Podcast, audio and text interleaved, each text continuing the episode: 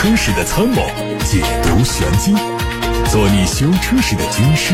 维护权益；做你开车时的朋友，分享乐趣。调频九二七，傍晚六点半，董涛说车，只和车友在一起。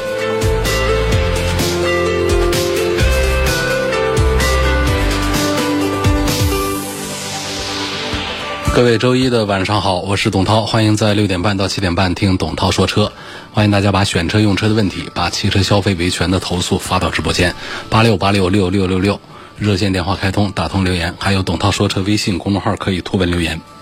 看新闻。昨天，雪佛兰展厅亲子乐园活动在武汉举行。从第一季儿童版的 F1 迷你竞速赛到今年的童趣大冒险派对，不仅创新搭建了实景版的经典游戏，还采用了趣味性和互动性更强的比赛规则。当天。雪佛兰亲子乐园闯关升级，趣味加倍。雪佛兰展厅变身游戏世界，儿童版定向竞速赛、海洋球、亲子合作挑战、拼图等，让来到展厅的大朋友、小朋友都体会到了童年的快乐。上周五，上汽大众中南区域新帕萨特和新途观 L 媒体品鉴会在南昌举行。帕萨特和途观自上市以来，为顺应时代的发展，历经多次改款和换代，凭借扎实的工艺，始终在国内轿车及 SUV 市场享有较强的竞争力。换新而来的两款新车型，突破传统的设计理念，全面升级配置，融合了美学和时尚，呈现出前卫的全新风格。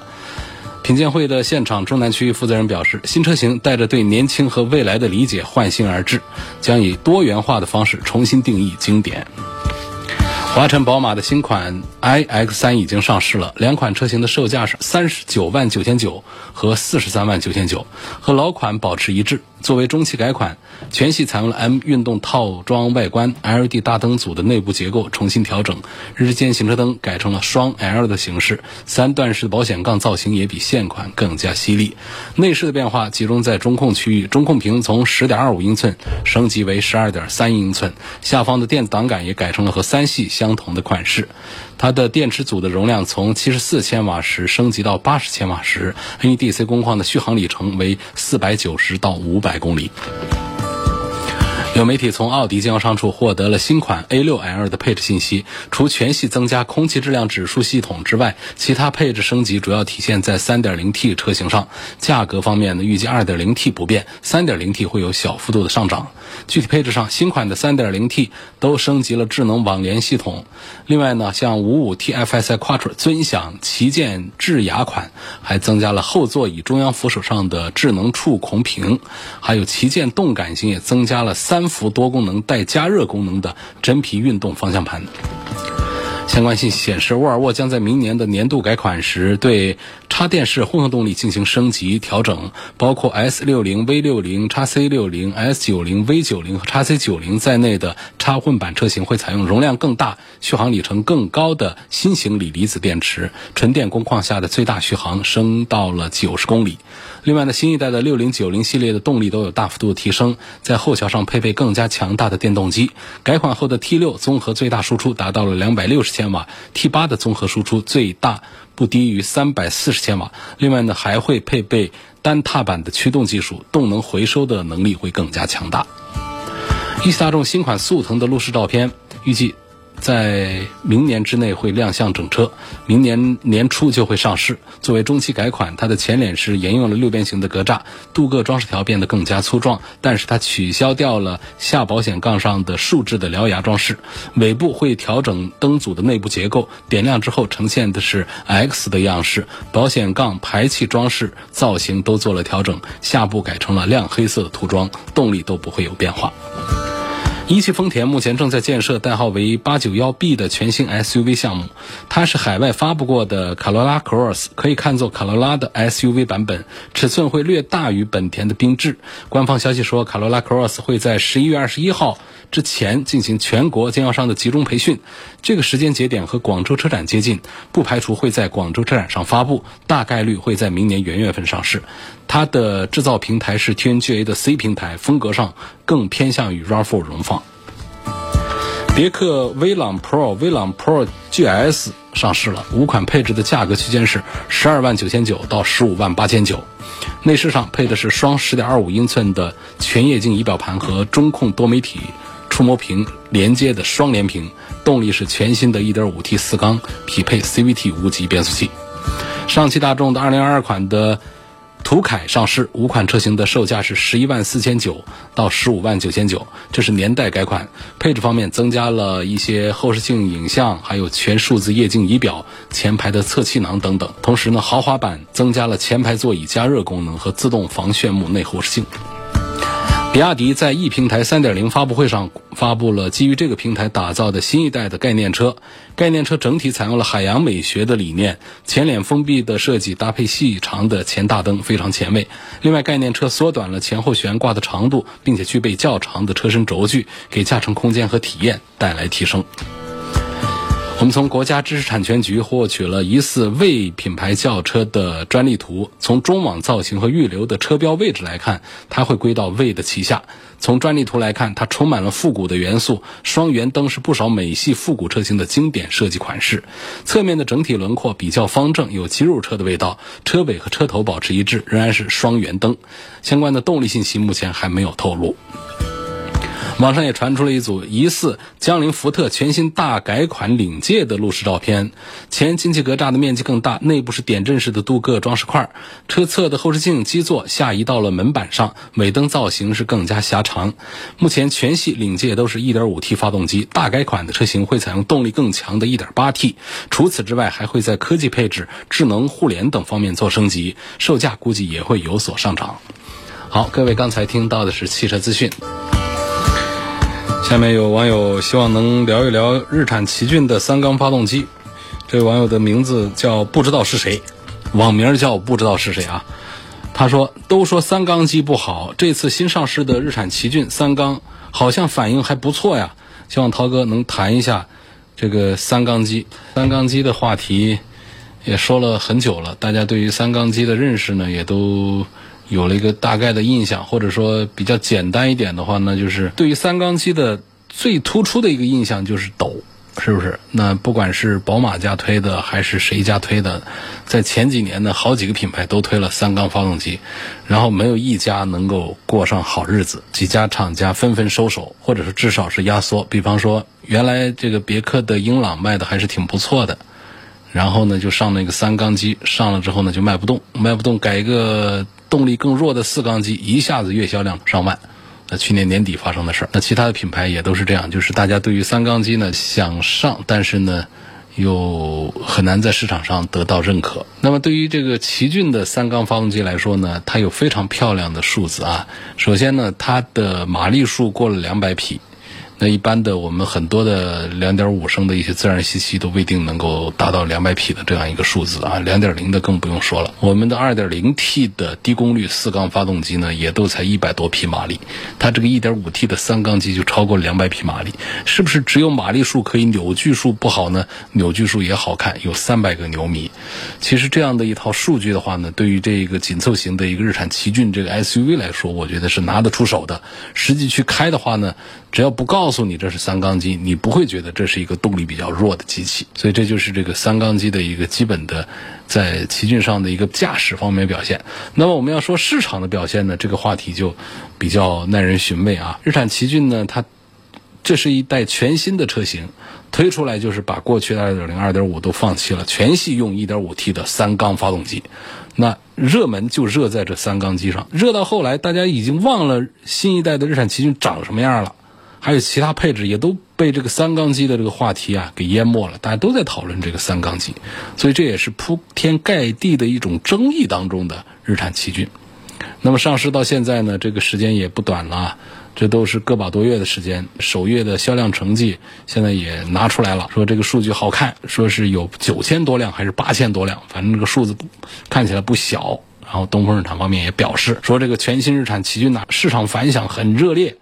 推动销量稳步增长，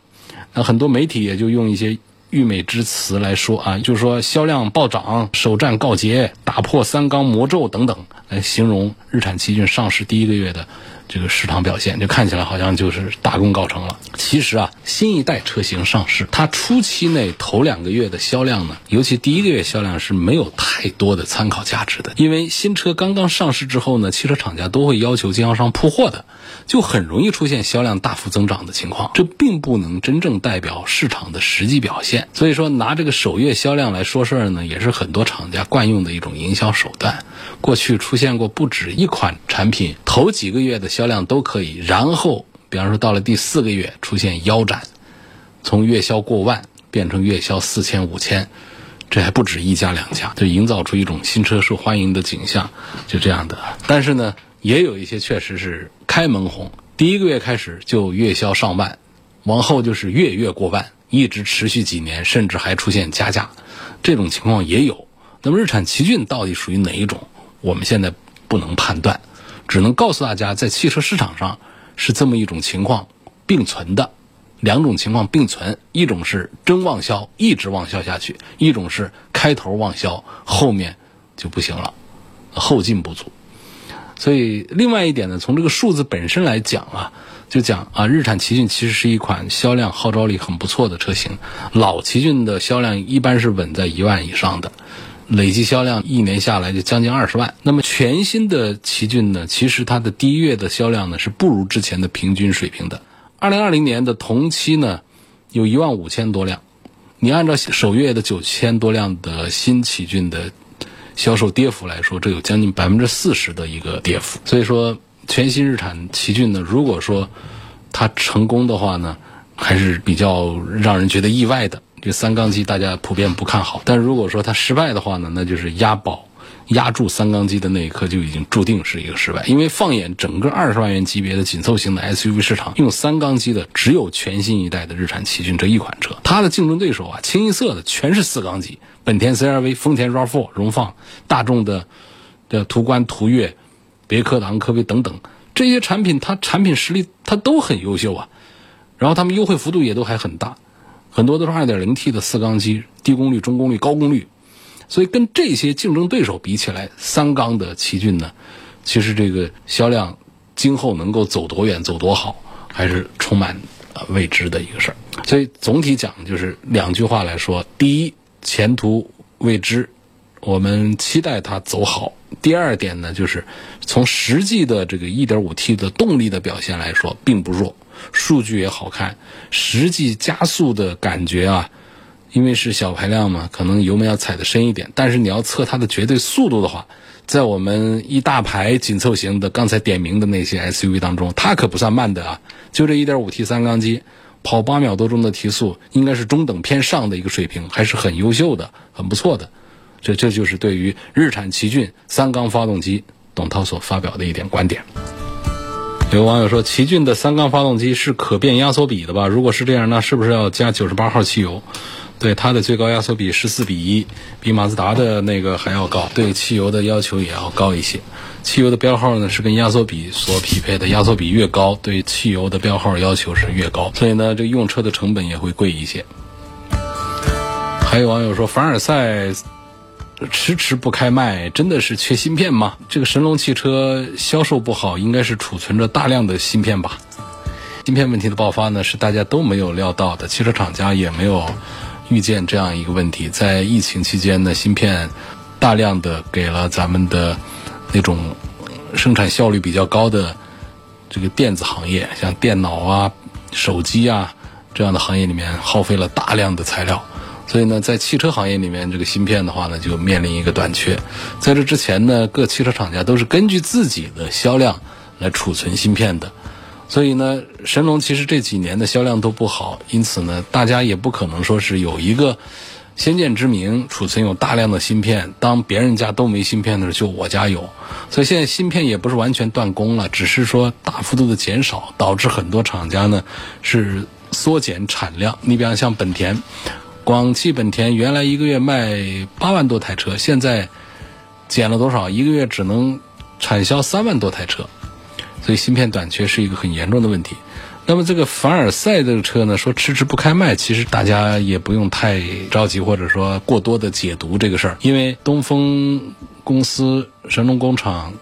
一直想让东风雪铁龙的凡尔赛这款车成为一个翻身的作品，就是靠这一台车能够带给整个神龙公司希望，因为拿出了巨大的价格诚意、配置诚意、制造诚意，所以各个方面来看，这个车呢，除了现在网友们吐槽的一些点。厂家现在应该还在想办法让绝大多数的网友车友们都满意，没有槽点，然后再配上这样的价格和性能和配置，这个车才能够大卖，这样才能够让整个神龙公司出现一个非常快的一个起死回生吧。所以这个就不是说现在还有一些什么别的原因在导致。有位网友问：2.0T 的宝马 X1 它有哪些缺点？后期省心不省心？在豪华品牌里面，宝马的后期是省心的。这位朋友专门在问缺点。其实呢，它的这个 1.5T 的机器呢，大家就觉得有点不好。但是它的叉一的顶配是 2.0T。这位朋友问的就是 2.0T，问这 2.0T 还有什么缺点没有？那么其实就是两个点了。一个呢，就是大家来对比了奥迪的 Q3 呢，还有奔驰的 GLA 之后呢，觉得它内饰的做工用料方面不如那两个竞争对手。这个其实也不算什么，因为它本身宝马一贯都是这样的，它重的是底盘。另外一点呢，就是后排空间虽然大，但是它坐垫呢深度比较不足，深度浅，所以呢，其实坐在上面的腿部的舒适度并不是太好。孙先生说：“问新车有没有必要装这个发动机的下护板？如果有必要的话，选什么材料比较好？优缺点也希望分析一下。发动机下护板，新买车的朋友呢都非常爱惜车。呃，车内呢要装脚垫啊，车窗要贴太阳膜，有的呢细心的呢还会给车窗的外边呢加上雨眉，给这个 SUV 的话呢在两侧边呢装上这个踏板等等啊，这各种做法。”然后呢，再用心一些的呢，就会开始琢磨要不要给发动机底下装下护板。那很多中高端车基本上都会自带一个下护板。那有一些这个经济型的车呢，就不会给这个下护板。那这个发动机底下下护板它是起什么作用呢？首先，它有一个防止泥土啊包裹发动机，这是一个清洁的一个作用。另外一个保护的作用呢，就是行驶当中如果走一些凹凸不平的路面，那地面凸起一个。石头啊、钢筋呐，或者什么其他的障碍物，它容易对发动机，呃，对油底壳造成撞击，造成发动机的损坏。所以装上这个发动机的护板之后呢，它就可以有效的分散这样的撞击力，对发动机形成一个保护。一个是清洁的功能，防止泥土包裹；第二个就是防止撞坏发动机。但是这个发动机的下护板呢，它也有好多材料，有塑料的啊，有合成树脂的，有不锈钢的。啊，铝合钢的，还有新钢、锰钢的各种材料的都有。各种材料呢，其实都有一些优缺点啊。就是如果你买车大部分时间在市区里开一开，这个路况比较好的话呢，其实你可装也可不装。装的话呢，就是以一个塑料的装一下又便宜，就是防止一下泥土往上、泥水往上溅就可以了。那如果说我们这个车呢是。啊，像一些 SUV 经常会走一些烂路的话呢，这塑料的还是不可靠。那么现在主流的这个真能起到保护作用的，就是呃锰钢护板或者是铝镁护板这两种。锰钢护板呢，它的优点就是抗冲击性比较好，比较强，但是它的缺点是重，重量大，然后呢还可能会产生一些噪音和共振啊，所以它的吸能性不好，有共振的异响，重量大。那么铝镁护板呢，显然就是看起来是要好一些的，它重量轻一些，抗腐蚀性能也强一些，但是它的缺点是价格也贵一些。它的主要元素是铝嘛，所以它的抗腐蚀性强一些，它的硬度呢是传统的那种的好多，但是呢，讲最终的这个硬度的话呢，它跟钢板相比，抗冲击力其实也一般，所以各有各的好吧，那各有各的不足。锰钢护板价格便宜，而且抗冲击性。比较强，铝镁合金护板更轻、更抗腐蚀，但是呢它又贵，然后强度呢又弱一点。那么根据不同的需求来选，泥石坑洼路比较多的话，还是得用锰钢啊。如果只是雨水地区，要保护一下发动机的话呢，多用铝镁合金的会好一些。下面尤先生说，从后期维护和性能方面评价一下沃尔沃的 x C 六零。问这个价位还有其他的什么选择？三十五万价位来买一款豪华 SUV 的话呢，就是首先，这沃尔沃 x C 六零已经说了，另外呢，像这个奥迪的 Q 五，再就是宝马的，宝马现在的应该说是叉三呢，这个价位还不行，因为叉三卖的会比较好，买不到。那么如果说是买这个叉一的新能源呐、高配啊，这个差不多。然后呢，还有一个产品呢，就是奔驰家的奔驰的 GLC。GLC 这个车呢，也是属于销量比较好的，它比 Q 五它们更受欢迎一些，且它的这个价格呢，优惠力度在过去产能没有问题的时候呢，优惠力度也还是比较大的。总体上来讲，如果说论这个性能说的话，同样价位，比方说我们拿三十五万来买刚才说的四个车，我觉得其实是沃尔沃的 x C 六零的性能方面表现可能要更好一些。你三十五万买到 x C 六零的。高功率的 2.0T，它的提速啊，包括它的很多的配置都还是不错。但是呢，沃尔沃 x C 六零跟刚才的 BBA 的三个产品相对比的话呢，它主要就是比较注重的是安全和环保这方面。它在舒适、在配置、在科技这个各个方面呢，其实是干不过奔驰、宝马、奥迪的产品的，所以它的销量也是弱于奔驰、宝马、奥迪。我觉得三十五万左右这个买法啊，我认为还是可以把奥迪的 Q 五排在头里。然后就是奔驰的 GLC 啊，跟宝马的叉三呢。宝马叉三呢是媒体们还有很多车友们我公认它在各方面的平衡。做的更好，性能方面要性能有性能，要配置有配置，要做工也做工做的还不错，整个车型做的非常的成熟，质量方面也比这个奥迪的、奔驰的这个质量控制也要做得好一些。所以总体讲呢，大家对于宝马的叉三其实综合评价会更高一些，这也就导致整个宝马叉三呢它的价位体系也要更高一些。所以这位朋友他定价就三十五万的话，我给的推荐呢就是可以把这个奥迪的 Q 五排在头里，然后再看奔驰和宝马的产品，然后。再就是沃尔沃的 x C 六零。下面一个网友他想买一个轿车啊，最近看了捷豹的新款的 XFL，然后还要对比一下沃尔沃的 S 九零。另外呢，感觉特斯拉的 Model Y 也挺合适的，希望给推荐。我们先把这个特斯拉 Model Y 把它放一边上说啊，就是你如果要的是一个舒适性和豪华性都还不错的话呢，这个 Model Y 是不行的。整个进去的话，你感觉它很简约。甚至是很简单，它跟豪华这些东西不沾边儿，所以在里头的话呢，你体验的是那种特斯拉带给你的科技生活或者提速的快感。你说这车的舒适性和豪华性和高配置这些都谈不上，所以这个就先放到边上。那么我们要的是一款行政级别的家用的一个 C 级轿车的话呢，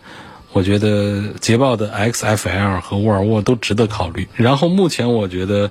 更偏向于捷豹的 XFL，它相对上一代来说。在做工用料方面是有大幅度的提升，包括在内饰的设计方面也变得更加的高端。同时呢，它价格的优惠幅度也非常的大。同时呢，它的车子还长一些，然后在配置各个方面也都做的比较的厚道。它和沃尔沃的 S 九零在一块呢，可能大家会说捷豹的车爱坏。其实沃尔沃的 S 九零这个整个这个体系里面也会有一些缺点，比方说它的共振的问题啊，还有底盘的舒适度啊，各个方面一些噪音呐这方面一些问题。所以呢，在质量问题这个方面，我我认为捷豹 XFL 也占不了便宜，沃尔沃 S 九零也占不了便宜。那么我们对比一下，谁价格更低？啊，内饰做工更加的豪华，肯定这个捷豹的 XFL 做的这比 S 九零豪华。然后呢，就是谁车子更大，价格更便宜，配置更高，豪华感更强的话，捷豹的 XFL 就入选了，就更值得买了。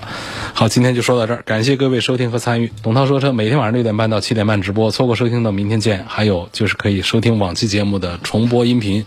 广泛入驻在微信公众号、微博、蜻蜓、喜马拉雅、九头鸟车架号、易车号、百家号、微信小程序梧桐车话等等平台上找到董涛说车的专题，就可以找到我。